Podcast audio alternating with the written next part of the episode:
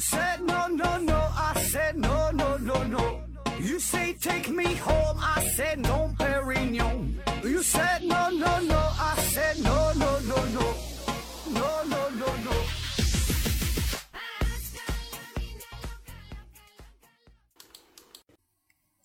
拼命探索，不计后果。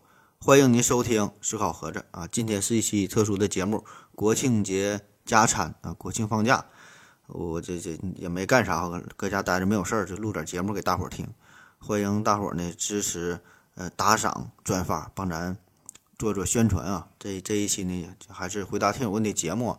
呃，有想留言提问的这个朋友啊，可以关注一下，在喜马拉拉雅上这个搜索西西弗斯 FM 啊，西西弗斯 FM。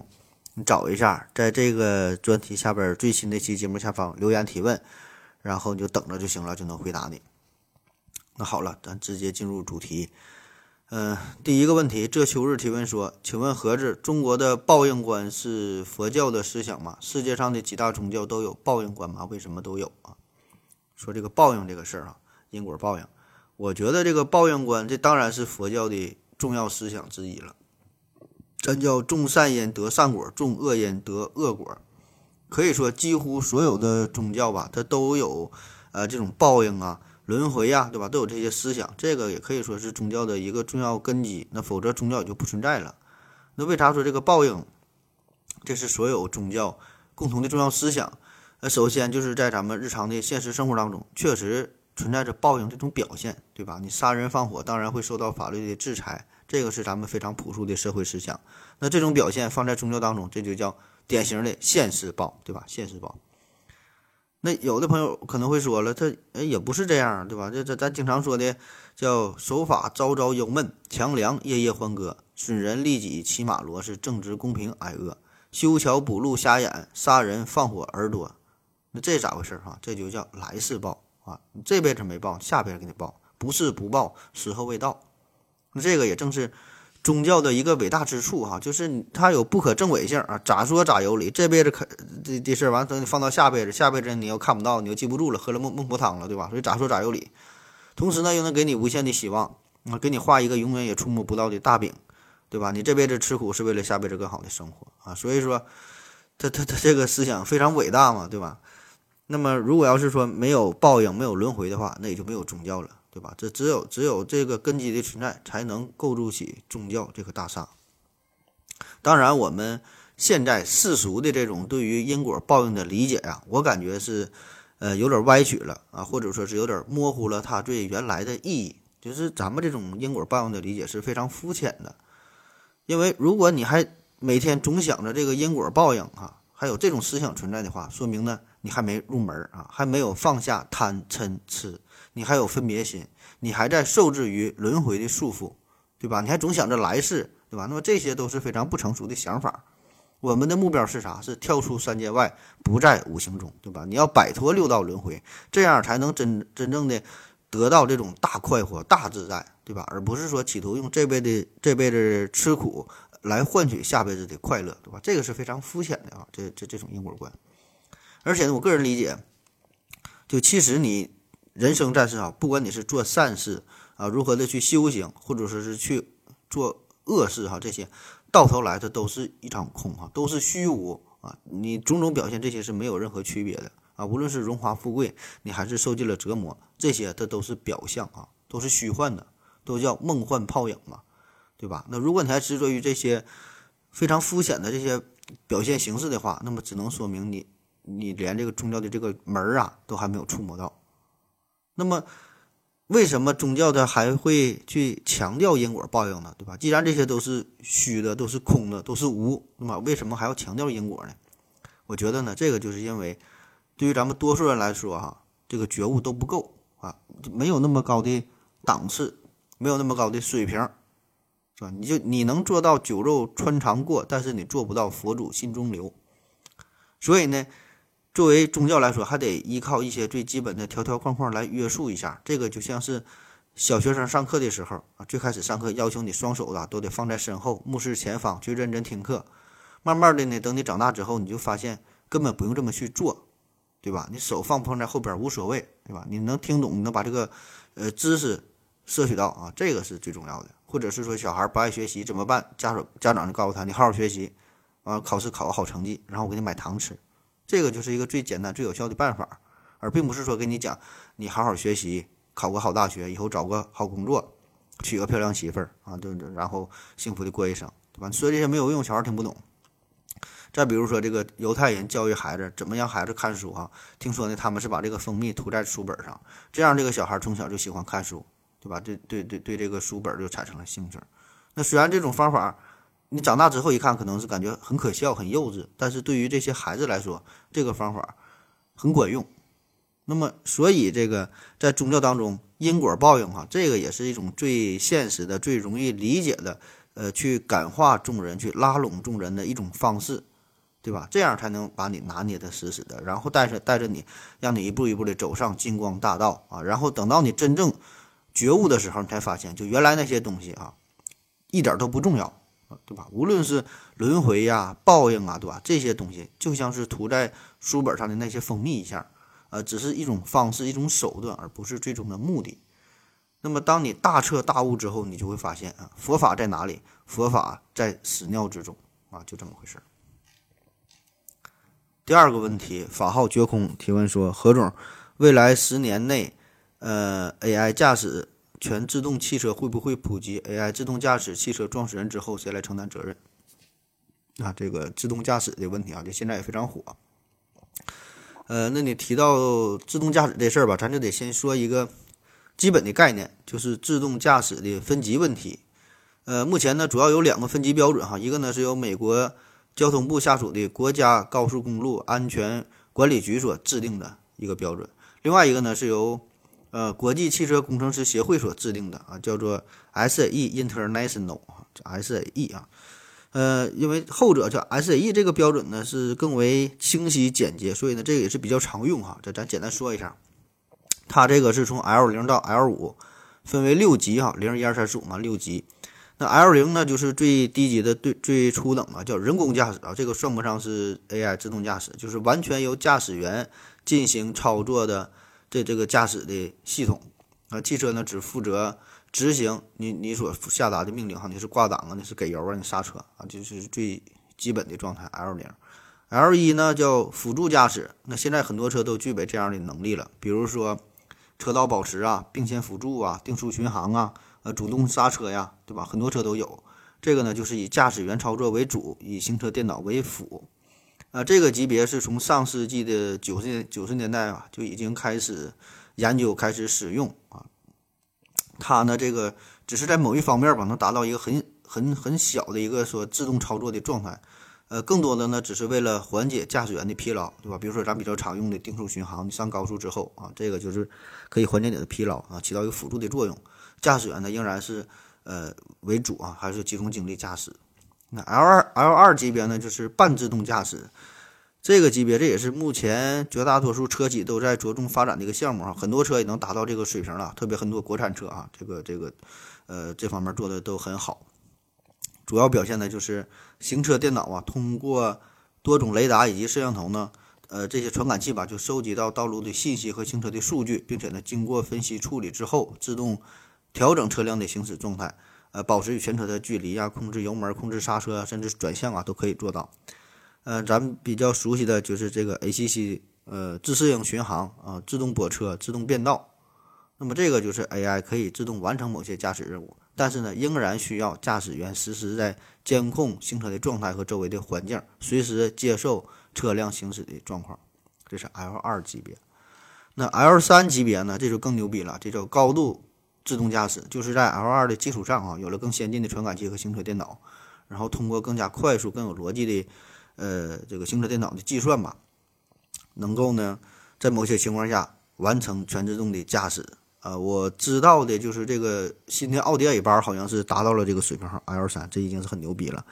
嗯，其他车好像还不太多啊。反正现在呃特斯拉呀、奔驰啊，就很多很多车企都在研究这个事儿哈，但真正上道的好像并不多啊。那么到了这个级别，就是这个行车电脑能够独立完成这个驾驶的工作。驾驶员呢，主要是应对一些突发的意外的情况，比如说道上突然窜出来一条狗，对吧？比如说道道路，呃前面突然有有一条狗啊，就是一些特殊的情况，就是说在这种情况之下，驾驶员仍然要集中精力，注意这个周围的环境啊，注意这个行车的状况。再到 L 四级别，这叫超高度自动驾驶，这个呢也是未来十年主要发展的一个大的方向。那到了这个级别，我觉得才可以称之为真正的自动驾驶，就这个汽车可以呃自动做出所有的驾驶操作，自主决策啊。那么这个时候驾驶员呢就无需任何操作，你也你也不用这个注意路面的情况了哈。这个这个时候才是真正的自动驾驶。那现在。在有一些城市吧，有一些什么物流啊、快递之类的，好像有一些特殊的，呃，画出了一些特殊的行车道啊，是给这个呃全自动驾驶进行试验性的应用啊。那 L 五级别哈，这就更牛逼了，叫全自动驾驶啊，也叫远程遥控自动驾驶，就是在 L 四级别的基础之上啊。那么这个时候就不需要驾驶员任何操作啊，可以。全地域、全天候的自动驾驶啊，可以熟练的应对各种地形啊、各种气候的变化，呃，甚至说可以进行远程的操控嘛。这个时候就是真正的哈牛逼的这个自动驾驶。呃，这以上说的就是自动驾驶这几个等级啊。那你说这个未来十年会不会有自动驾驶？我个人感觉有，保证是有对吧，就看你哪个级别的了。我觉得在十年之内吧，应该这个 L 三这个级别的基本能够达到一个普及的状态。呃，少数的车企吧，估计可以达到这个 L 四的水平哈，就未来十年的一个发展。第二个问题说，这个自动驾驶这个汽车创始人谁来负责哈？其实这个问题吧，呃，很简单哈，很简单，你就是把这个责任方找到就行了呗，就看这个事儿是谁干的，问题出在谁的身上，对吧？你是道路的问题，对吧？下水井盖没了，对吧？道路施工的问题，还是说被撞这个人本身有问题，对吧？比如说这行人闯红灯了。啊，行人逆行在在这个机动车道上，对吧？所以说这个责任的认定本身并不复杂，对吧？你就一定能够找出一个一个这个责任方。当然，我明白你想问的这个意思，就是说排除一些其他的因素，单纯考虑就驾驶员和这个汽车的二者的关系，对吧？毕竟是这个车在自动驾驶，好像跟这驾驶人没有什么关系，谁来负责哈？你考虑是这个事儿。那我觉得呢，这个也得是看这个是哪个级别的自动驾驶，就像说就从 L 一、L 二、L 三哈这三个级别的。交通事故，呃，我觉得这个主要责任还是应该在这个驾驶员身上，对吧？毕竟电脑只是一个辅助系统，对吧？就是说，这个时候你跟这个 L 零其实是没有区别的啊，只是电脑只是一个辅助，你不能说的让这个汽车给你担更大的责任。那问题就是到了这个 L 四和 L 五的级别，这个就稍微复杂一点了。但我的思路仍然还是这样，就是你每一起交通事故一定可以找到一个直接的原因。啊，直接的一个责任方，对吧？你但凡出了事故，保证是有一个原因，什么原因，对吧？要么你那个车超速了啊，要么你车你你是闯红灯了，要么是逆行了，或者是汽车本身出现了问题，你刹车系统不好使，对吧？你你这个这个油门不好使，对吧？或者是说行人本身问题违反了交通规则，或者是路面有问题，路面结冰了，对吧？路面不结实塌陷了，总之出了交通事故之后，你一定是。可以找到某一方出了问题，对吧？就看谁出的问题，谁来负责呗。所以这事儿并不复杂哈，并不是说把这个锅甩给了人工智能，甩给了这个汽车。啊，当然，如果是汽车本身问题，汽车失控了，啊，不管是软软件的也好，是硬件的也好，对吧？那么自然这个就是由汽车的生产厂家负有主要的责任啊。当然，你也可以想象出一些比较极端的情况，就类似于电车难题这种，就比如说这个人工驾驶的时候，这个汽车刹车不好使了。然后你一边是一个人，一边是五个人，哈，你如何去选择啊？或者说这个汽车刹车不好使了，一边是一大堆人，你撞过去之后，你会撞死很多人，但是这车能停下来，你没有事儿。另外一面呢是一面墙，你撞过去之后，这车能停下来啊，不会撞到人，但是驾驶员本身可能会死掉，对吧？所以说这个时候怎么选择，这这是一个问题。那其实，在这些极端情况之下，你细想啊，那本身还是汽车质量的问题，对吧？那你刹刹车不好使了，那就车企的事儿呗。那如果是汽车质量也没有问题，每一个人每一辆车，大伙儿都严格的遵守交通规则的话，那就不会出现交通事故啊，对吧？你细想，但凡出现交通事故，保证是有一个地方出出错了，对吧？谁出错谁负责呗，啊，我理解就是这样。当然，欢迎各位杠精，看看你能想出哪些特殊的极端的情况哈，就导致我们无法判定，呃，责任方到底是谁啊？你可以就是脑洞大开想一下特殊情况。反正我就觉得吧，就是这个这个责任认定哈，你就找谁犯的错就 OK 了，不要把这个问题想的太复杂。当然，有可能有人会想了，比如说地震呐，比如说突然从天上掉下一个一个一个一个陨石啊，一些特殊情况。但是这个事儿本身，并不是因为我们采取了 AI 这种全自动驾驶所导致的，对吧？你就算是人类驾驶汽车面临一些无法抗拒的客观情况，一些特殊特殊事件。这个也得是具体问题具体分析，对吧？这并不是说 AI 所给我们带来的问题，这是一些特殊情况、自然状况给我们带来的问题啊！不知道我说明白没有啊？所以我就觉得这个责任判定并不是难点哈，难点就在于可能有一些对于像这个电车难题这类的问题，就是我们如何事先去达到一个共识啊？就咱设想一下啊，比如说达到了 L 四级别的自动驾驶。那么，在你这个购买这汽车的时候，或者说是你每次开车之前，我想驾驶员都会选择一些选择一下这个不同的模式，啊，就比如说你这个车可能借给了你的朋友，对吧？那么他当着这个呃责任主体的时候，面临不同情况的时候，他就会有不同的选择。就像我刚才说的，面对一些特殊情况，你你你你得提前告诉汽车啊，出现了这种情况之后。比如说这个刹车失灵了，我是撞向人群还是去撞墙？这得提前设定好啊。当然有很多种情况，我说的是其中的一种，对吧？然后这样等到真正出现问题了，就有助于责任的认定啊。当然这事儿说起来是比较轻松，对吧？在现实应用当中必然是困难重重，而且每一家车企呢都不想成为，呃，不想让自己的汽车成为这个杀人的工具，对吧？你现在这个出了交通事故，都是由保险公司，都是由驾驶员来买单。可是呢，等到真正的到了 L 四、L 五这种自动驾驶的级别的时候，我估计啊，很多车企每天都得是官司官司不断，对吧？而且在这个实际开车过程当中呢，呃，确实会有很多难以预料的情况，呃，就这个法律也不是非常健全，不能全都覆盖到，对吧？所以说，这个不只是技术层面的事儿，而是法律啊、道德、伦理哈、社会学层面的事儿啊。所以说，这也是这个人工啊，这个这个 AI 自动驾驶的一个巨大的瓶颈嘛。下一个问题，思考夜壶提问说：“何志老师，老刘唱歌你怎么评价？呃，他的演唱会还会办下去吗？啊，这这这个事儿，老刘唱歌这事儿哈，我觉得唱的挺好的，余音绕梁，娓娓动听啊，让人心旷神怡，是天籁之音啊。老刘节目是不要钱，但是老刘唱歌那是要命啊啊！”至于演唱会的事儿能不能办，这我也不知道。我说的不算哈，我说能办，他说不办，对吧？我说我说办，他不办；我说不办，他办哈。这这玩意儿你问他自己呗。反正我觉得他应该是能办下去，凭他那个脾气哈，应该能整下去。下一个问题，这求助提问说：“请问盒子对女性的肉体失去了欲望是阳痿的表现吗？如果不是，那是那是为什么会失去了欲望？”啊，这问题你看这个。中国的这个医疗卫生保健这方面的科普工作真是任重道远哈，这么一个基础基础的知识。你说这个阳痿吧，这个是指的成年男性在性交时，由于阴茎的微软不举，或者是举而不坚，或者是坚而不久，无法进行正常的性生活，这叫阳痿啊。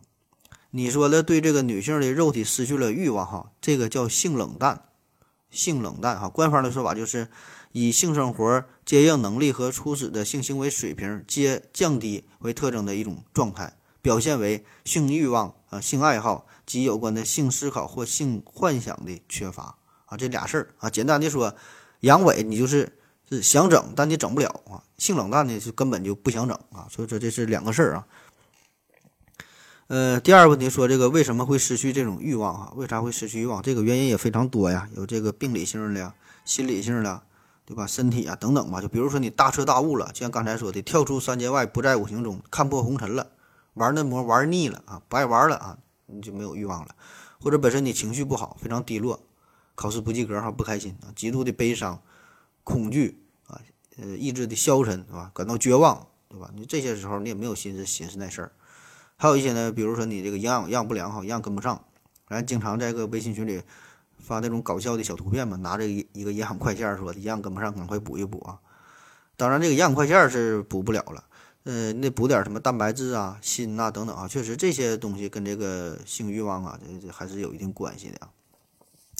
再比如说长期的大量的这个吸烟呐、啊、饮酒啊这些都会导致你性欲望的下降。再比如说居住居住的环境，呃呃，像以前这一种四世同堂，家里地方非常小，对吧？好几代人挤在五平米的一个小屋子里啊，十来个人，是吧？这样呢就会形成一个无形的心理压力，你也没有心思整这个事儿。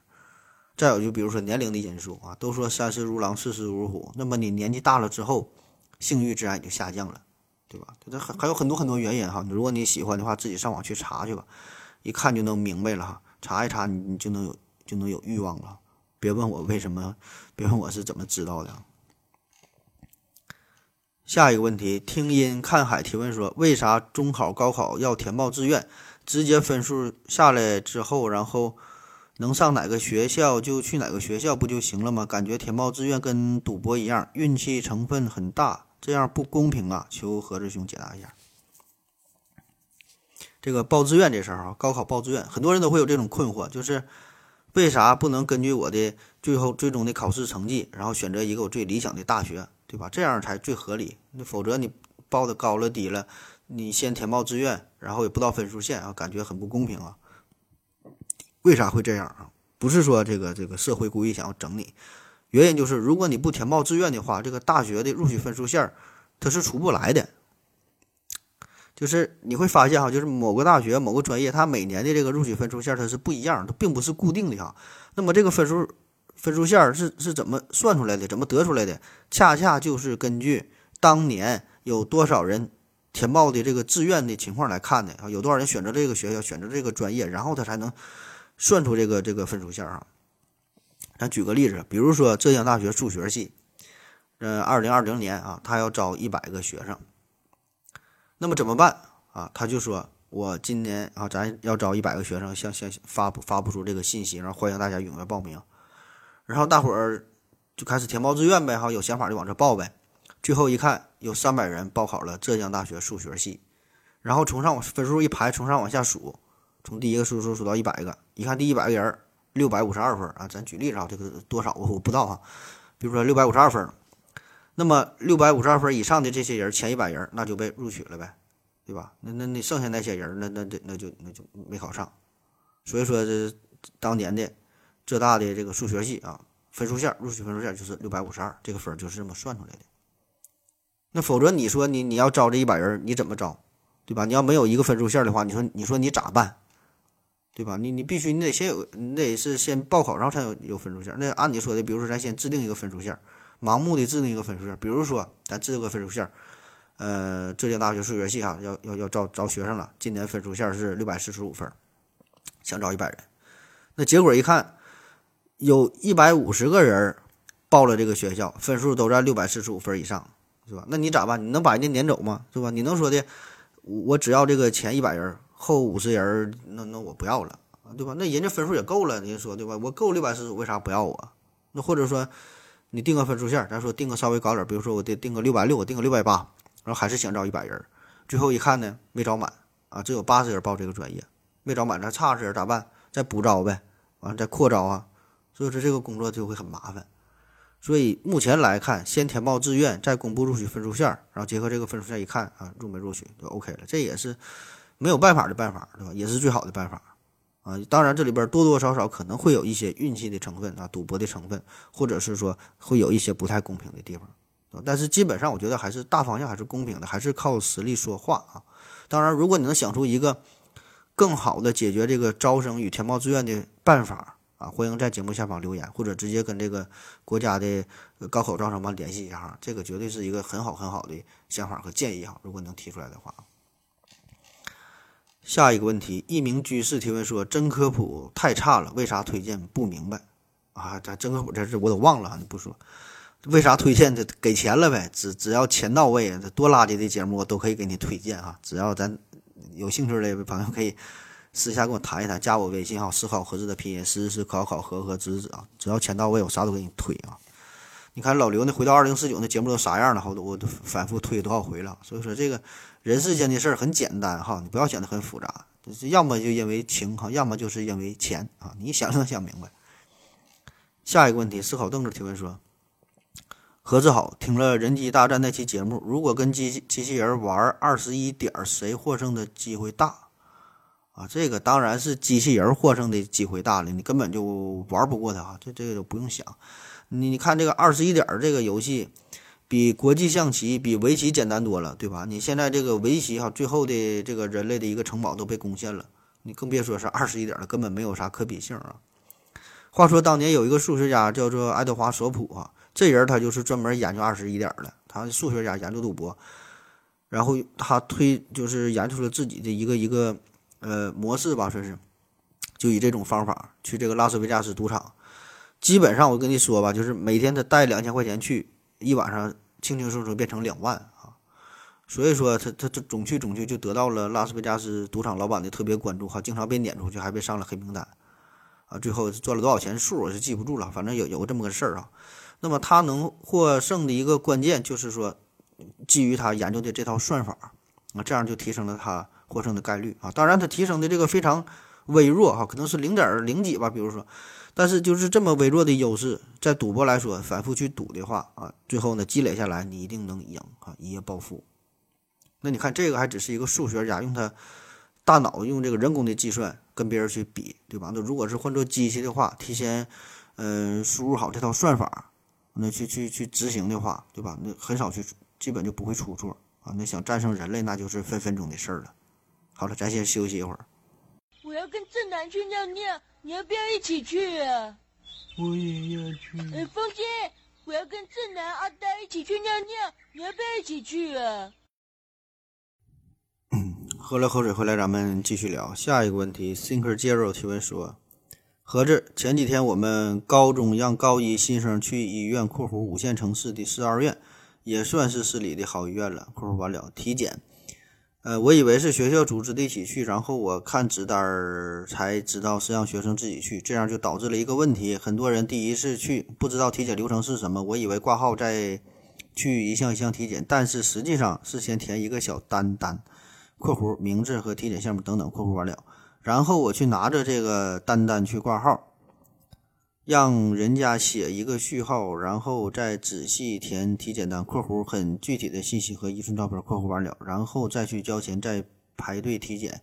我的问题是，医院的这种我个人认为蛮复杂的程序，是因为技术原因导致没有办法告诉大家，还是可以这么去做，可以缓冲人群，不至于过多的人同时挤在一起。何止你认为未来五十年，未来五十年五十年后医院的看病程序和现在有什么区别？啊，你描述的这个事儿。我觉得这个并不是医院的问题啊，或者说并不只是医院的问题吧。我觉得你这个主要还是你这个学校没整明白啊，就是学校的组织者没把这个事儿安排明白啊。确实看病很复杂吧，但是这组织者我觉得应该负一定的责任。那么对于医院来说哈，我我个人感觉啊，确实看病这事儿很麻烦啊，很麻烦，特别是你第一次去一个陌生的医院来说。都跟没头苍蝇似的，对吧？你到哪哪是人，到哪哪排队，也不知道自己要干啥哈。就是我是谁，我在哪，我要干什么哈？就是满脸全是问号。那现在挺流行一个词儿叫“最多跑一次”啊，还有还有什么“一窗受理”是集成服务，什么一次半结啊？呃，这些理念确实也很好，而且从我个人的体会来讲，现在去银行啊，包括去一些什么民政服务大厅去办理一些业务的时候，呃，我确实这种切身的体会，就感觉比以前好多了。啊，办一些业务是简单了不少啊，可是呢，医院这方面呢，似乎没有太大的改进呢。从这个挂号啊、看病啊、检查，然后看结果，对吧？然后再去找医生、再开药、再交款，就整个过程确实非常非常繁琐，你得不停的去排队哈，不停的等待，非常的焦灼。再加上这个看病这个心情，对吧？那么虽然现在很多环节也是用这个手机可以来完成，但是总体的这种消费体验还是极其的不愉快啊，这个确实是现实啊。那为啥会这样哈？我说说我的理解啊，呃，就是这里边吧，有一个医院的特殊性，就它和其他的一些服务大厅跟这个它不太一样，就是很多的检查和治疗的地点，这个必然是分开的。经常有患者抱怨，就说你这个医院设计的做检查也太麻烦了，对吧？一楼采血，二楼化验，三楼做彩超，做 CT 又得跑到地下一楼啊，有的还不在一个楼，还得三号楼、四号楼好几个楼，对吧？很麻烦。你还有找个检查地方找老半天，到哪还得打听，对吧？你感觉这医院就故意折腾人啊？可问题是你想想，他如果不这么办，那你说咋整？你把所有的彩超机器、CT、磁共振检验的设备，药局、交款处，所有都放在一个屋子里，放不下呀，对吧？是吧？这这所以这个他他实现不了，你想法很好，但是这事儿他不现实，对吧？就可以说咱说所有的工作都围绕着你这个一个人去做，但这一个屋它毕竟太小，放不下这些东西，对吧？而且还有一些特殊的检查设备，可能还会有辐射、有污染，对吧？所以这东西它必然要要要要分开呀，啊，所以这事儿它和银银行不一样。你银行的话，它只要一个窗口，可以把很多的功能、很多的业务集成在一起就完事儿了。但是医院做不到，对吧？医院你这一个窗口，它真就能只能办这一个事儿啊。所以说现在口号。喊的挺好，不管是什么以患者为中心，还是说什么人性化服务的各种理念，说的可好听了。可是真正实施起来，依然是患者以医院为中心啊，以一百米左右为半径哈，你不停地奔跑啊，所以这就是现实的情况。那未来看病的流程哈，我觉得，嗯，首先就是医院的布局吧，要进行更为合理的规划，然后变得更加的立体，变变得更加的智能哈，就是有点像这个现在的呃智能立体化停车场似的。就有点像魔方那种感觉哈，就是每个人到了医院里边，可能你也不需要走了啊。我我设计的就是你坐在一个椅子上边，这椅子是人工智能的，你不用走道啊。这个椅子可能下边有一个轨道，或者也没有轨道也行，反正它就是智能的，就像自动驾驶这个这个汽车一样，就自动把你带到需要检查的相应的位置哈，一项一项的，这椅子都能带你带带带你去走就完事儿了啊，你你就能完成这个就医的流程，也不用担心迷路了哈，就相对能简单点儿。就是最后这个全程都是由一个统一的，呃，一个高度控制化的一个模块，由这个中心来调度一下啊，每个人去哪进行一个合理化的一个一个安排吧啊。但这是我非常这种非常幼稚的一个小想法啊。下一个问题，梧桐树提问说：拼多多在各类脱口秀节目里都成为了一个梗，呃，你这衣服拼多多买的吧？啊，你这啥啥啥拼多多买的吧？帮我砍一刀。就这老总竟然还能成为中国富豪排行榜的前三名，这是割了谁的韭菜啊？拼多多这事儿哈，割韭菜这事儿，呃，这咱之前专门聊过一系列节目嘛哈，这个割韭菜哈，韭菜收割机，呃，可能有很多朋友和你有同样的一个想法，就是对于拼多多的态度，首先是很反感，对吧？很一看着有朋友发来这个链接，就很反感这个事儿。其次呢是看不懂。我是不理解这事儿，就是为啥会有这么多人去痴迷拼多多？呃，为啥像咱们这种这么出名的人，咱们不看好的这项业务啊，背后的老板居然能成为中国富豪排行榜的前几名的人物，对吧？这事儿感觉实在理解不了。那为啥会这样？哈，道理其实很简单，就是因为中国穷人太多了，而且穷的是超乎了你的想象。那么你说他在割谁的韭菜？他就是在割这好几亿，甚至是十几亿穷人的韭菜啊！不知道你是否还记得咱之前这个割韭菜这个系列节目，说这个杜国营哈就做这个八八四八钛金手机，做这个小罐小罐茶这个人啊，他割韭菜他是往上割，割的是富人的韭菜啊，根本不在乎你这些穷人买不买啊，人人家瞄准的是这个客户群是富人。那么拼多多他就是往下割，割穷人啊！你可能觉得穷人没有钱怎么去割？穷人确实穷哈，钱不多，但是穷人的基数大呀，对吧？所以最终这也是一个非常广阔的韭菜地啊。呃，前一阵李克强总理说过，这个中国十四亿人口当中有六亿人每个月的收入在一千元左右啊。当然这里边涉及到一些稍微复杂点的计算，什么人均收入啊，什么可支配收入啊，这事儿呢咱不展开说哈。反正重点就是中国有很多穷人，很多很多穷人啊，穷的超乎想象，多的超乎你的想象。那么这个就是一个现实的大环境。就主流媒体和公知们一路是高歌猛进，欢歌笑语哈，然后大喊什么消费升级的口号，可是实际情况是完全不一样，对吧？显然就是我们绝大多数人生活这个这个境遇哈，并没有传说中的，并没有网络上描述的那般美好，那般优雅，对吧？而且这些人啊，呃，多数人是不愿意去发声，也不敢发声啊，甚至是没有机会发声，给你机会发声的也不想说自己。很穷，对吧？谁也不愿意说这些事儿。我想每个人身边都会有这样的朋友哈，特别是在一些二三线的城市，基本比如说这两口子，呃，这个工工薪工薪级工薪家庭呗，对吧？月收入两口子加一起可能有大几千块钱儿啊，其实感觉还算不错，对吧？二三线城市可能消费水平没有那么高，可是呢，你上边有四个老人，下边呢再有孩子啊，如果再再加上还房贷啊，再养个车的话，对吧？你这几块这几千块钱。算一算，其实也不够花，压力很大。只是外外表看起来大伙儿活的人五人六哈，感觉如何如何很好，特别有一些地方可能还比较讲究吃讲究穿啊，待着没事哥几个聚一聚啊，出去喝点儿，然后看人家这个买衣服买鞋动辄五百八百的，对吧？人家都穿，自己不好意思不穿啊，感觉很没面儿，所以说花销还是很大。那么这样的话，在一些不是特别重要的方面哈。就得是节约你的开支！很多人秉承的态度就是能用就行，对吧？能用就行。九块九一大包的这个这个这个手纸，二三十块钱的一个一个炒菜锅，对吧？十块钱五管的牙膏，对吧？所以说这些东西也就是成就了拼多多。那当然，作为消费者在买这些东西的时候，他也知道这个东西质量不好啊，对吧？可能会存在一些问题，但是这东西它能用啊，能用就行。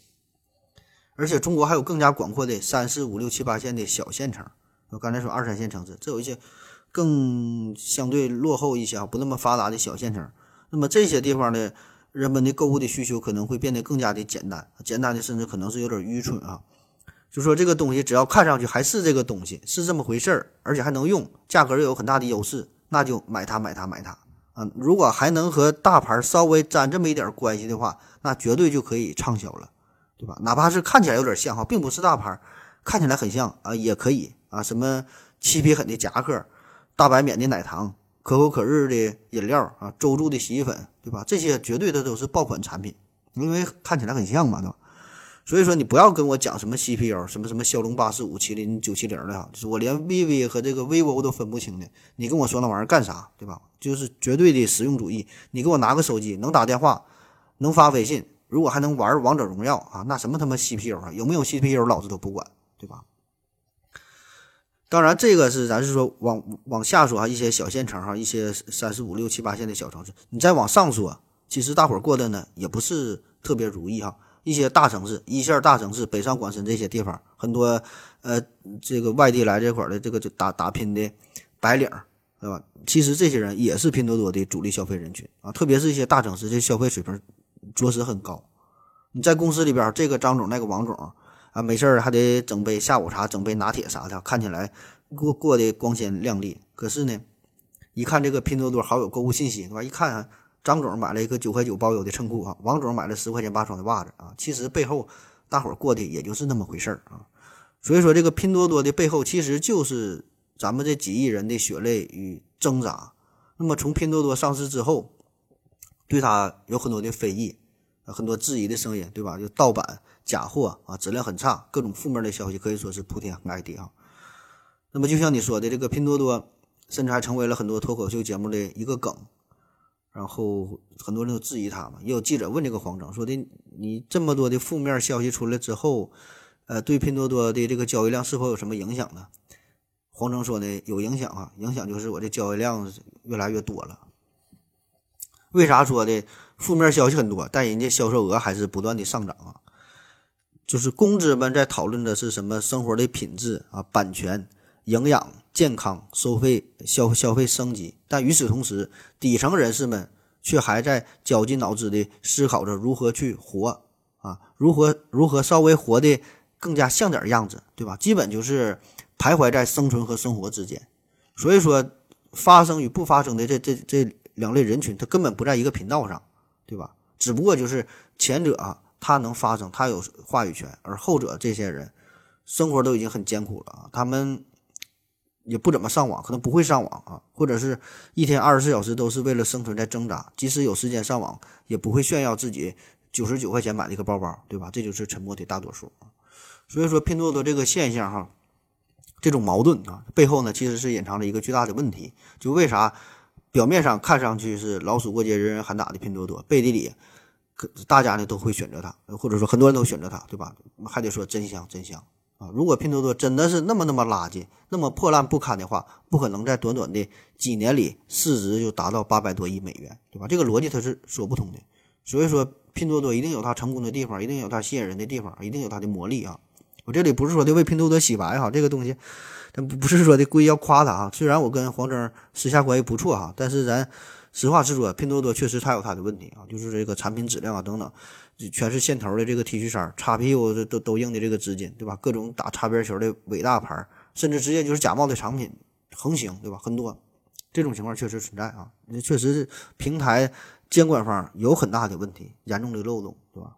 但是说这个并不是重点，或者说这个只是问题的一方面哈，这是我们能看到的一方面。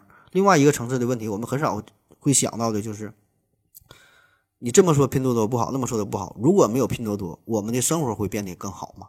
对吧？这是一个深刻的问题。就前几天这不十一的事儿嘛，我一个好哥们结婚，然后让我去当伴郎啊，因为他长得很一般哈，所以伴郎不太好找，找来找去找我。然后你当伴郎的话，起码得穿的差不差不多的吧，穿个正装，得得穿个西服嘛。可是我平时不穿这玩意儿，对吧？谁平时穿西服啊？咱，然后我就打算买一个，然后去商场一看，就是你没听过的品牌，没有低于一千块钱的，稍微你能听过点儿的哈，两三千块钱都挡不住啊！你能看上眼的，我看他妈三五千块钱，对吧？所以你这个根本你买不了的，也不是我结婚，我当个伴郎，对吧？我穿这样，而且我真要是我这买买完西装了，我也不用随礼了，这钱都不够，怎么办哈？上拼多多啊，一百零八搞定了，还送了两条领带啊。所以说，公子们看到的是拼多多的原罪哈，但是他没看到原罪的另一方面，就是这几亿人的这种这种挣扎、这种无奈，同时呢，对于美好生活的向往。说网上有个段子嘛，说不知道真假啊，反正是呃，说这个乾隆五十年然啊，清朝遭遇罕见的大旱，政府呢准备是开仓放这个救济粮啊，那结果呢，就是安排发放救济粮工作的一些人员吧，存在着严重的腐败啊，这。这个粮食拿自己家去了，还有一些呢，生活不是特别困苦的人，还能吃上饭的人，也来领这个救济粮，对吧？占便宜吧？怎么办？和珅想了一招，很简单，往这个救济粮里边就掺了沙子，随便抓一把沙子扔里了。那么饿到没有饭吃的人，他是不会介意粮食里面有这么几个沙子，他依然会吃的很香啊，很满意的样子，对吧？所以这一招就解决了冒领粮食的问题。所以说这个就是现实的无奈哈，就是。很多人已经不在乎这个粮食里面是否有沙子了啊，他只要能活着，只要能吃饱，已经很好了，已经很满足了。那与此同时呢，另外一些人却在批判，却在嘲笑，你怎么能对这个饮食健康没有追求呢？啊，何不食肉糜？下一个问题啊，梧桐树啊，还是他问的。呃，何志先生你好，首先非常感谢您在节目里回答了我的提问，我想问一个。你个人对拼多多这样公公司有什么印象？还是关于拼多多事儿啊？呃，这样的公司在广告上虚假宣传华为九 G 九块九包邮等等各种手段，为了吸引用户下载，然后再给用户玩套路。呃，这种行为在欧美国家法律里面是不是被用户起诉告到裤子都穿不上？我记得前几年红牛饮料在外国被告了，消费者告这个红牛虚假宣传，说这个喝了红牛之后说给你插上翅膀，但是喝了红牛之后并没有长出翅膀。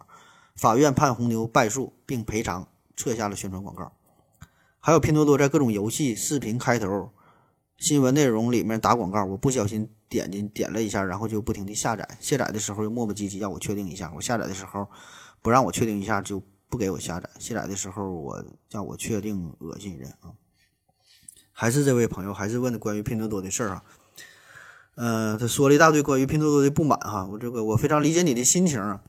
对，我刚才我也说了我的一些想法哈，就是，呃，关于拼多多的一个态度吧。那么针对你的问题啊，我对拼多多一个印象，如果用一句话来概括一下，我就觉得人家是很牛逼啊，就就就是这样，确实很牛逼啊。至于你说法律的事儿，这个每个国家法律不一样啊，这个咱没法去评判啊，对吧？法律国家制定的，你只要去服从也就 OK 了。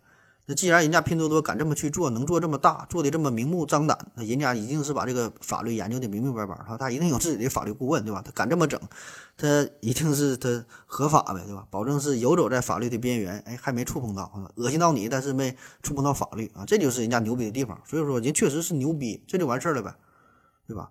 现实世界它就是这样，你你你有很多东西你看不惯啊，很多事儿你也看不懂，然后你又改变不了。你又摧毁不了他们，怎么办啊？你只能是试着逃避啊，试着远离啊，只能只能如此。你说你还能咋办？下一个问题，这求助提问说，请问何子，欧洲的那些小国家为什么至今都不断产生着厉害的科学家和人文学者？这种知识精英的产生和人口有关系吗？为什么中国这么大这么多人都没有产生？啊，这还是一个先说是不是在问为什么的问题啊？这个。你说欧洲那些小国家怎么怎么地了？我想问问你说的到底是哪个国家哈？到底是是面积小啊，还是人口基数小啊，还是说的国民生产总值小啊，还是人均 GDP 小啊？说到底哪地方小啊？然后你说产生的科学家和人文学者到底又是谁哈？具体说说他们的名字，然后咱好讨论。呃，至于说中国为什这么大哈，这这么多人为什么没有产生这事儿？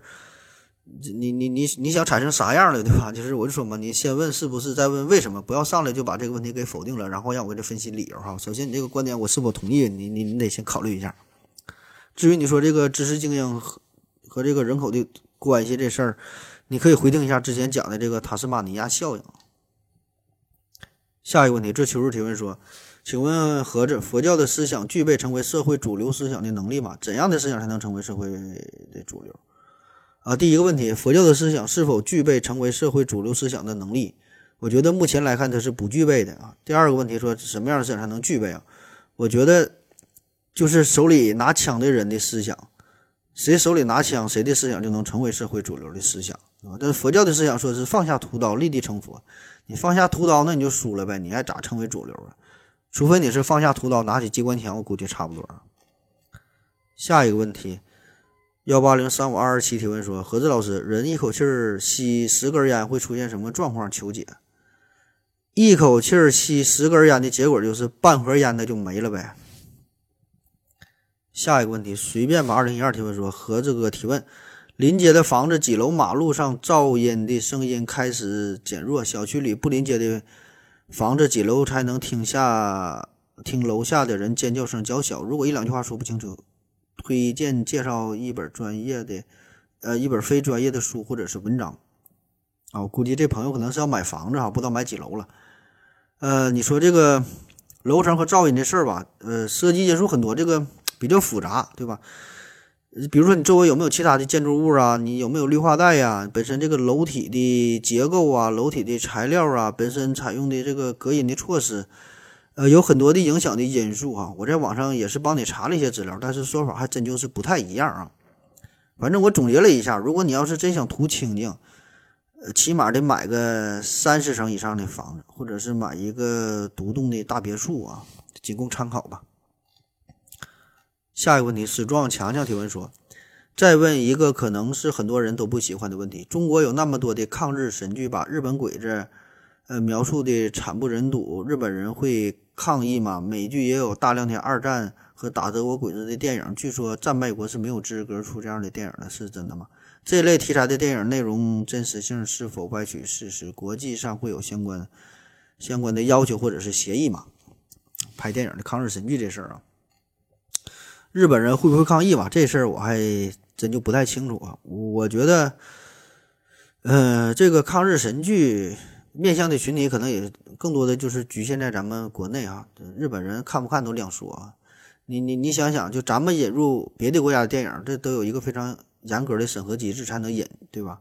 你别的国家也是如此。我觉得小日本也不至于变态到想自虐到就是非得引中国的抗日神剧给自己的国民看，对吧？当然，他可以在网上可能看到相关的内容，但是我觉得。就是中国和日本吧，这个战争啊，这个情感是一方面，但是这个抗日神剧更多的呢是智商的问题啊，不是民族情感的问题。就但凡智商正常的人，应该不会介意这个事儿啊。嗯，如果你要非得涉及到说民族情感这个事儿，我觉得这个每个人的三观不一样，这个不太不太便于展开去说啊。然后你说这个美国是否有类似的电影电视剧？我觉得这个应该会有，就是每个国家都会有这种电影，把自己民族、把自己国家。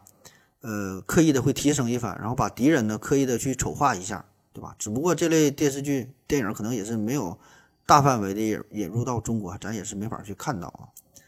那电影这个事儿哈，它就是一个艺术载体啊，是一种艺术的表现形式嘛，被称为第七种艺术。呃，前六种是艺术、建筑、音乐、绘画、雕塑、诗和舞蹈啊。那么这个电影嘛，它作为一种艺术载体，我觉得。它的内容是可以多种多样的，不载体嘛，什么都能载，什么都能装，对吧？所以这里边可能会存在一些比较敏感的方面啊，所以这就需要审核机制。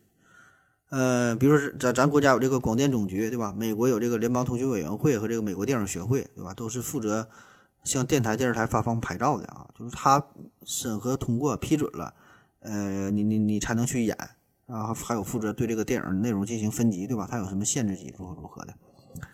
那么至于你说国际上是否有专门的这个什么协议啊、要求啊，这个我还真就不太了解啊。我查了一下是没太找到。我个人感觉就是一些比较敏感的电影，在国内的审核它都过不了啊。所以说这个东西，更别说是面向国际市场了。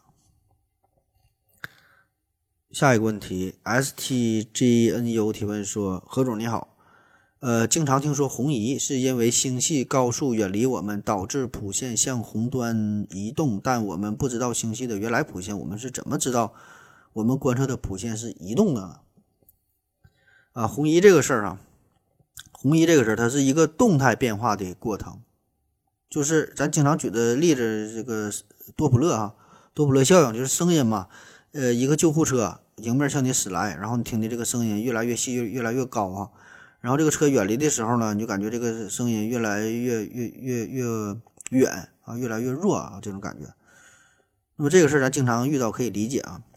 也就是说，它这个你说这个比较啊，是跟谁比？它是自己和自己比，它的频率和波长，它是在不断变化的。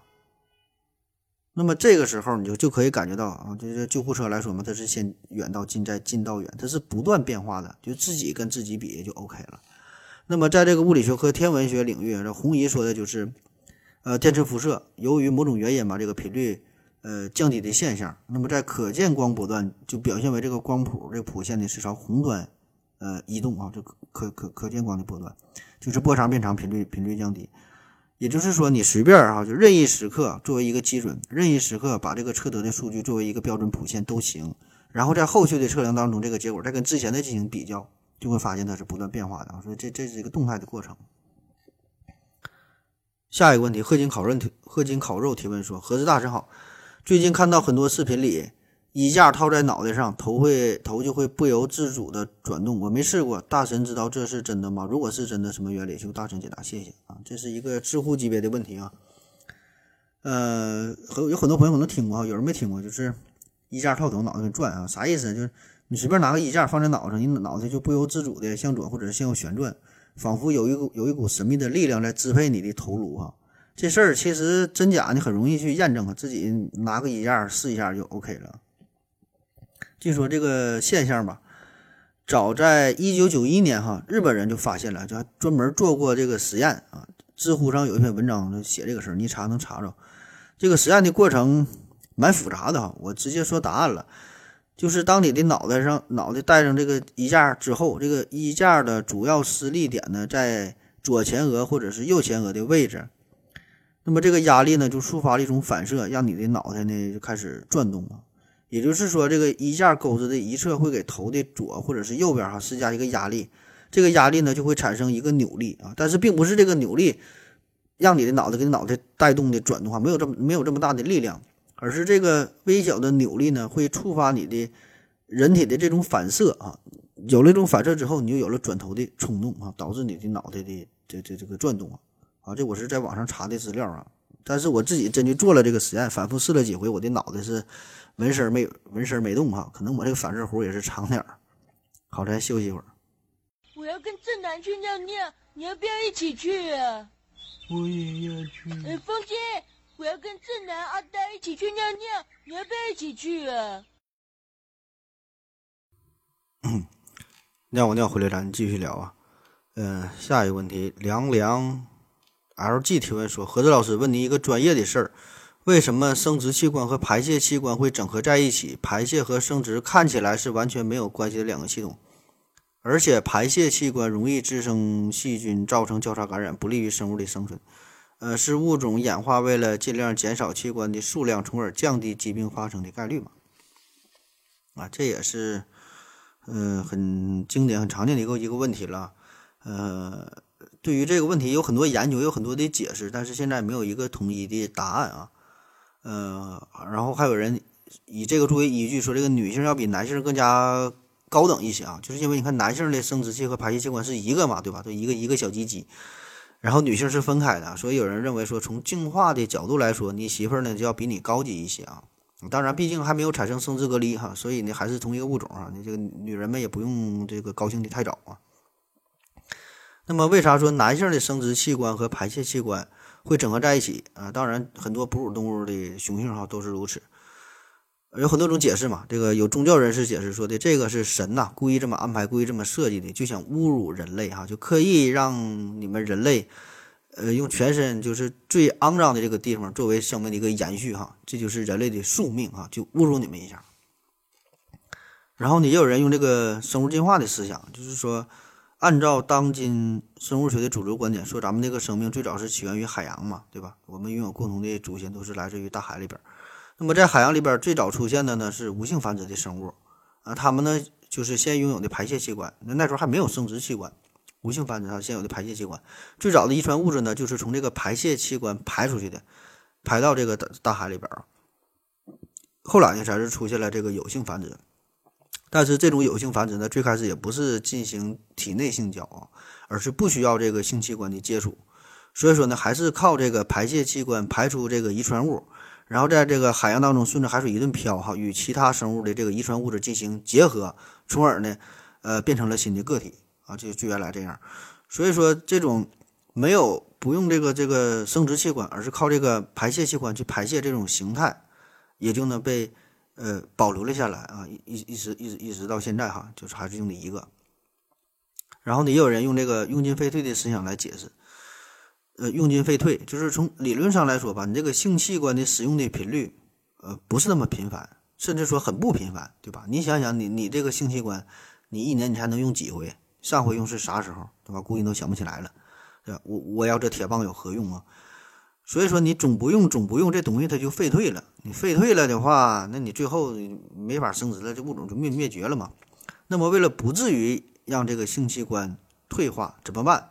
就把它和一个经常使用的器官绑定在一起啊，最后就和这个排泄器官俩人绑定在一起了。因为你排泄这个事儿，你尿尿啊，呃，对吧？尿尿得尿好几回啊，听咱节目就得尿两回啊。而岁数是越大，尿的次数越多，所以说尿尿这个事儿，它它经常用啊。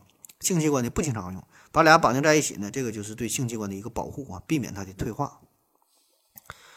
然后呢，还有人说呢，这个是出于一种叫做简单高效的原则，因为对于一个个体来说，他的器官越多，这并不是什么好事儿。器官越多，就意味着要消耗更多的能量，在这个你你这个生命个体形成的时候呢，也会产生更多的疾病，产生更多的变异。所以说，这个器官多它不是好事儿。对于生物来说，它是越简单越好啊，对吧？越简单，然后呢，你得的病越少，对吧？所以说，就如无必要，勿增实体嘛。啊，所以这样的话，它这俩用一个能凑合用，它它就就就这么用吧。当然还有很多很多的理论哈，你上网一搜一大堆哈，我就不给你念了啊。下一个问题，雕牌浅浅提问说，何总，嗯，问这个印象中金子比较软，不知道金子金子和骨头哪个硬哈？为什么要用金子镶牙？直到今天那么多的材料的牙，为什么金牙还在报价单上？说这个镶大金牙的事儿啊。呃，象牙，咱就得先说说这个硬度的问题。就是单纯从这个硬度上来说，自然界当中呢最硬的呢叫金刚石啊，就是咱们常说的钻石啊。钻石恒久远，一颗就破产嘛，非常硬。那钻石的呃末世硬度呢是十啊，最高等级了十。呃，其他比较硬的呢有代表性，比如说紫水晶、黄玉啊，这些都是比较硬的。呃，然后以前。有一种说法说这个牙齿啊是自然界当中第二硬的东西啊，这个说法呢并不准确，就是牙齿确实很硬哈。牙齿的外层呢主要成分是呃羟基磷灰石，这东西确实很硬。人体的骨骼呀、动物的骨骼呀，主要的无机成分都是这个东西羟基磷灰石。那么它的末世硬度呢大约是六到七左右哈，还算是挺硬，但是并不是第二硬哈。有第二硬有很多比它硬的，比如说红宝石、蓝宝石啊，这硬度可都可以达到九啊，比它硬多了。然后你说这个黄金呢，黄金的末世硬度大约是二点五到三左右哈，这个硬度很不硬哈，还还没有这个铁硬呢，只能说跟人的这个指甲啊差不多，比人的指甲稍微硬一点啊，也就是这个程度。那么为什么啊人们喜欢用黄金作为镶牙的材料啊？我们很容易想到一点就是黄金啊很稀少，很很富贵哈，用黄金的这个镶牙可以彰显身彰显身份啊，一笑露出八颗大金牙，一看这个就是有身份的大哥对吧？其实呢，这个只是其中一个很不重要的原因，因为你想想，为了彰显身份，咱有很多材料啊，你可以镶个钻石啊，对吧？钻石那多牛逼，对吧？末世硬度达到十，那更有身份，而且更硬啊，对吧？以后吃生蚝它都不用吐壳了啊。那么为什么用这个黄金作为象牙的材料？哈，这背后有着非常深刻的科学道理。主要呢就是这个黄金的呃物理属性、化学属性，哈，这个都是非常的优良啊。它是有很好的机械加工工艺的性能，有很好的延展性，对吧？金箔嘛一打它拍很很扁。那么这个呢是其他金属呢所不具备的。所以说，这个黄金啊，它的加工性很强啊。通过加工之后，可以得到与真人牙齿解剖结构几乎是一模一样的大金牙，想成啥样整成啥样啊，很很容易去加工。而且呢，这个其他的材料说的优点很硬，对吧？但是有一些材料这个硬优点是硬，缺点就是太硬啊，太硬了，加工也是一个问题，你加工不了啊，也没有办法。所以说选来选去要选择这个黄金，而且黄金还有一个好好处就是它高度的稳定性，化学性质非常稳定。你想想，每天你吃那么多东西，你的口腔里边酸甜苦辣咸各种刺激，对吧？口腔环境很复杂，所以很多材料，特别金属材料，你受受不了这这种考验，很容易氧化变质，对吧？而金属，呃，黄金呢非常特殊，很难与其他元素发生化学反应，啊，也很少，也几乎不和人体组织发生反应，所以这个组织相容性很好，这些都是其他金属所无法比拟的。当然，黄金也有它的缺点，对吧？就是说，咱说硬度不太够啊。所以说，现在你看镶这个大金牙，这并并不是纯金打造啊，并不是纯金的，呃，而是里边加了，比如说钯呀等等啊，其他一些元素，就是增加它的硬度。当然，现在还有更多的什么烤瓷啊等等很多先进的技术哈，就就就不跟你说了。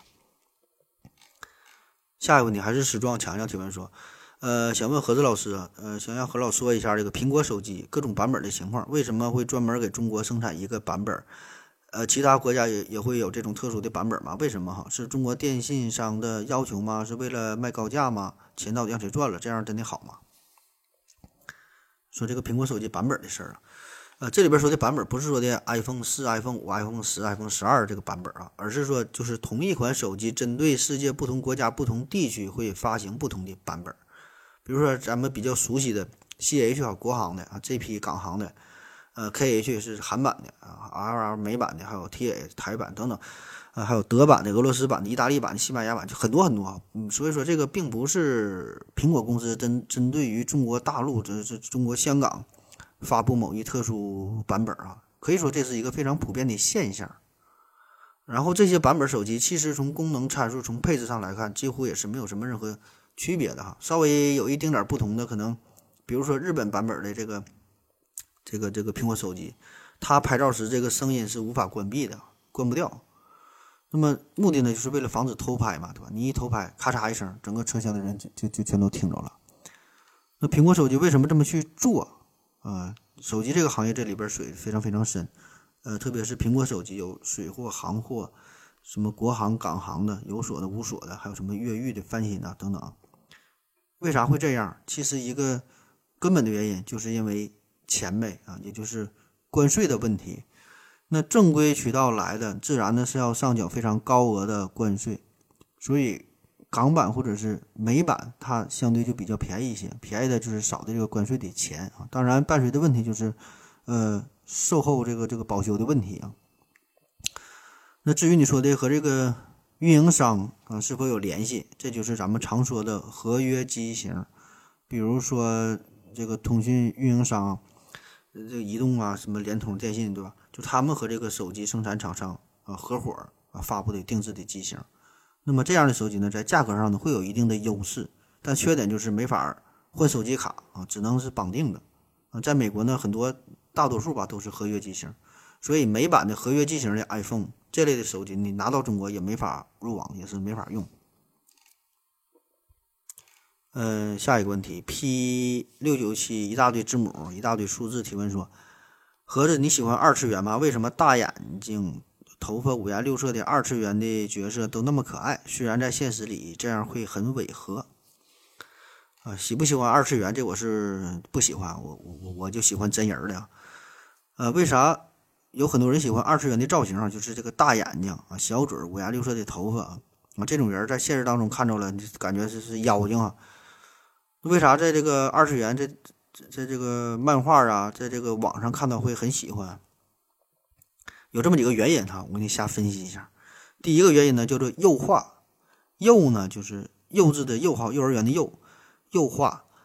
呃，我们普遍都会感觉婴幼儿很可爱，对吧？小孩很可爱啊，这个大眼睛，对吧？嗯光滑白皙的皮肤，就给人一种萌萌哒的感觉啊、很喜欢。那么这个呢，就是幼化呀，就咱喜欢小孩嘛，所以这个二次元的人物造型也是尽量往小孩这么打扮，这么去画啊。那咱们为什么感觉婴儿的眼睛大很可爱呢？其实那不是他眼睛大，而是他脸相对比较小。就是人类出生以后，你的眼球基本大小是不变的啊。你现在生下来多大，基本这辈子也就这么大了。但是你的这个脸呐，是在不断长大的啊，越长越大。所以说，在婴幼儿时期，这个脸小就显得眼睛大哈，看起来就可爱。那么你看这个二次元的造型，往往呢，它都是模仿婴儿的造型啊，这叫幼化。第二呢，就是二次元的造型可以把人物画的很完美啊，符合你的想象。比如说，在这个现实当中哈，咱们的皮肤啊没有那么完美的，对吧？多少呢都会有个包、有个痘、有个痦子，对吧？有点瑕疵，嗯、对吧？有的长黄褐斑，有的长老年斑的，对吧？年年轻时候长青春痘啊，所以二次元当中的这个人物呢，是是是光洁无瑕，对吧？没有一点瑕疵。那人体，你说你没有包没有痘，可能还有一些体毛，看起来也是很丑的。二次元这些都没有。那我们现在人类主流的审美呢，现在是偏好大眼睛、小嘴巴啊、小脸蛋儿啊，这是这种动漫式的造型。嗯，可以说这个是我们每个人心中非常完美可爱的形象。呃，当然这个在一定程度上也是符合人体总体进化的趋势。就你为啥他觉得他这样好看？这个代表着文明，代表着进化更高等级。而那些不好看，你觉得不好看的地方，恰恰呢，就是因为这种形象呢，更多的呢就会显示出落后于进化的特征，比较低等啊。咱都说人是从这猴进化来的，所以呢，你看，如果一个人嘴巴很大，下巴很突出，或者是体体毛比较重，是吧？这些特征就是不被主流审美所接受的啊，受到遗弃啊，因为这东西感觉看起来更像猴，更低等啊，所以你本能的就会去厌恶啊。这也是一种自然选择，对吧？因为你长得这样，你长得很丑，都嫌弃你，你找不到对象，没有下一代啊，你就会被淘汰了。剩下都长得漂亮的，越长越漂亮。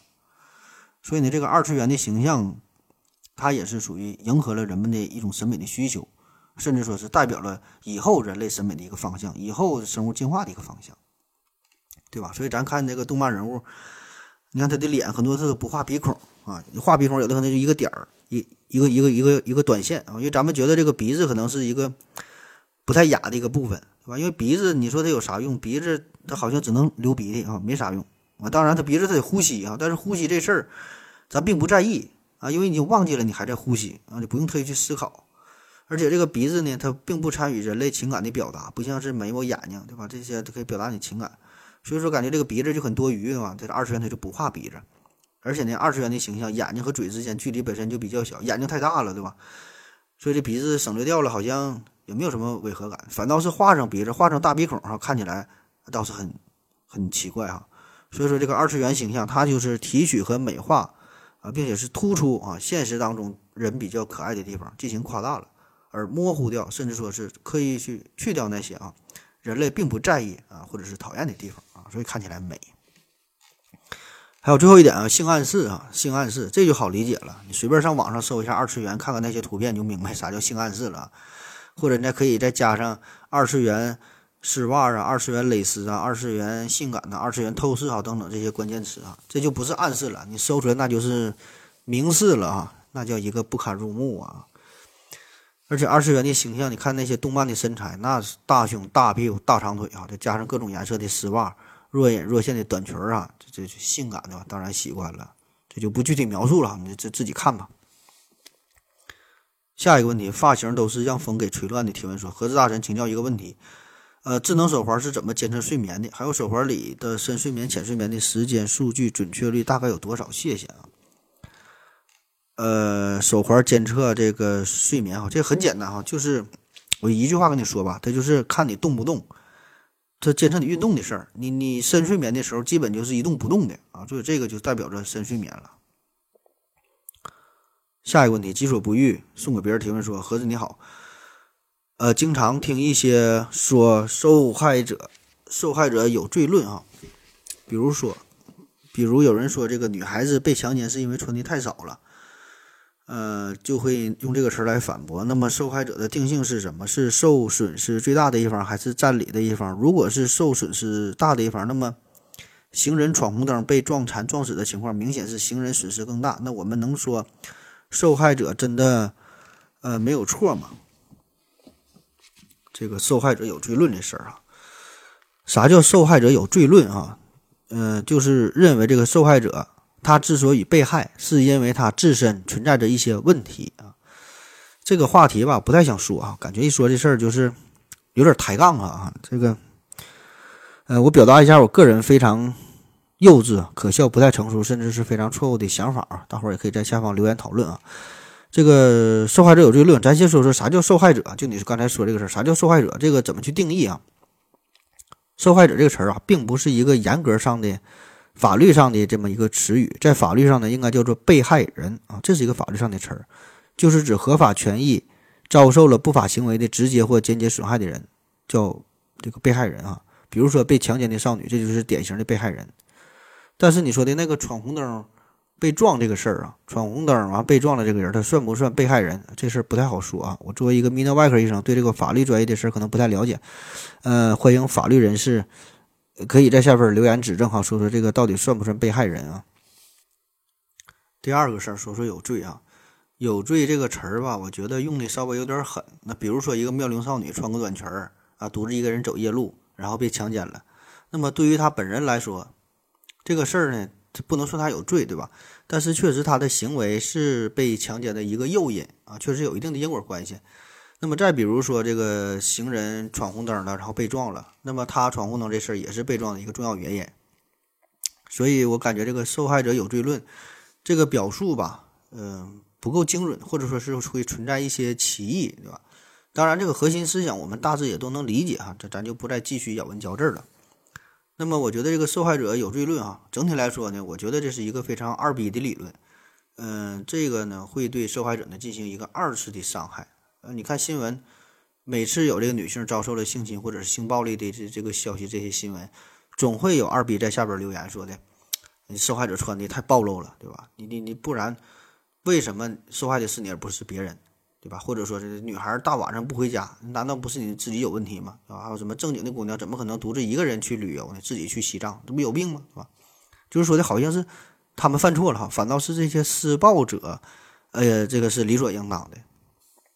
在美国堪萨斯大学和这个比利时圣约翰社区中心相继举办了一场叫做 “What were What were you wearing” 的这么一个展览啊，翻译过来就是就是说遭受性侵的时候穿的这个衣服啊，穿的什么衣服啊？这个是根据一些曾经呃经历过性骚扰或者是性侵犯的这个学生啊分享的真人真事儿，就收集他们当时穿的这个衣服，就展示一下。那么你一看这个展览，网上也有图片啊，你看这些衣服没有什么特殊的，就是每个人日常生活当中你穿的普普通通的衣服，对吧？有穿的运动服，穿的校服，穿的睡衣，然后当然也有穿的泳衣。那废话，人家在海边冲浪的，就不可能穿个军大衣，对吧？所以很多时候呢，媒体啊或者是一些网友是在刻意夸大女性的着装对于性犯罪事件的作用。对，因为总有一些傻逼嘛，这个性欲得不到满足怎么办哈？只好在网上发泄一下，然后各种肆意的去去去去去评论，对吧？其实这个事儿它没有想象的那么那么严重，对吧？你这就赶上这事儿了，你说穿啥也不好使啊。韩国有一部电影叫做《溯源》哈，我想很多朋友看过，如果没看过的朋友，强烈建议你看一下《溯源》啊。这个溯源呢是一个六七岁的小女孩啊，非常可爱。然后有一天下雨的时候呢，她在上学的路上看到一个大叔没打伞。那小孩心肠也很好，出于好心呢，就让这个大叔跟他一起打伞。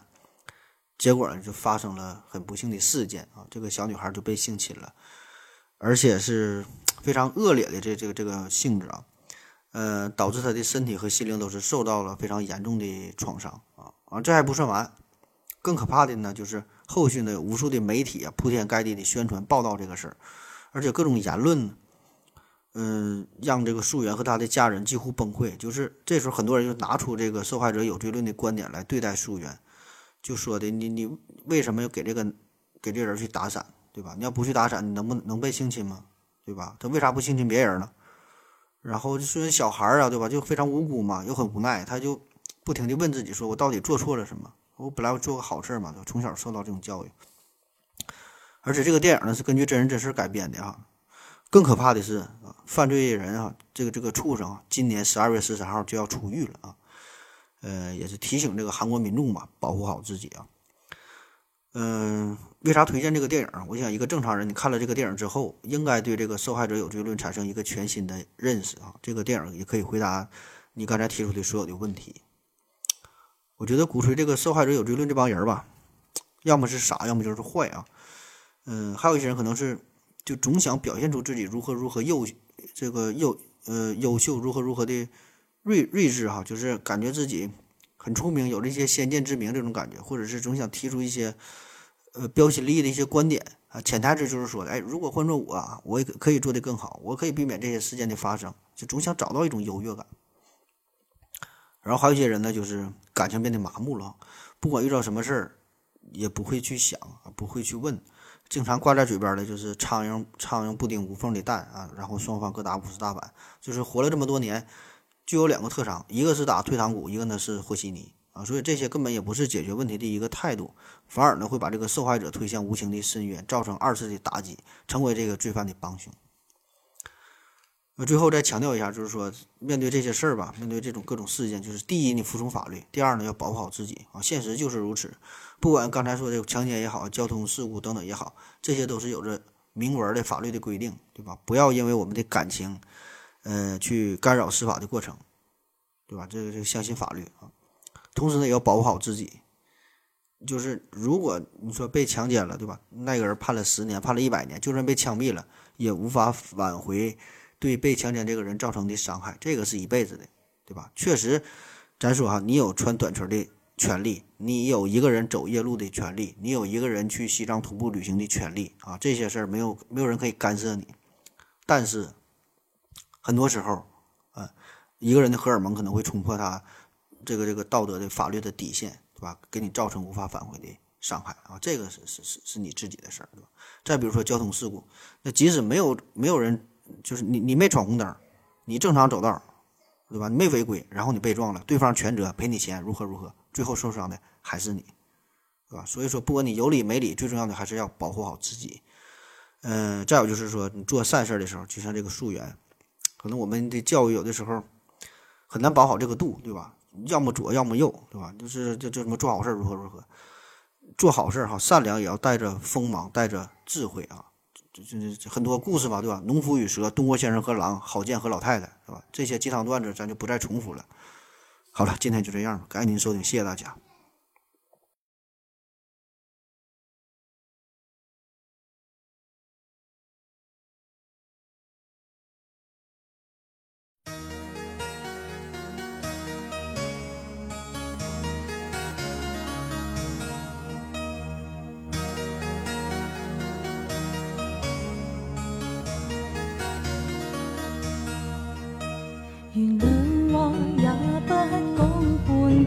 此刻生命在。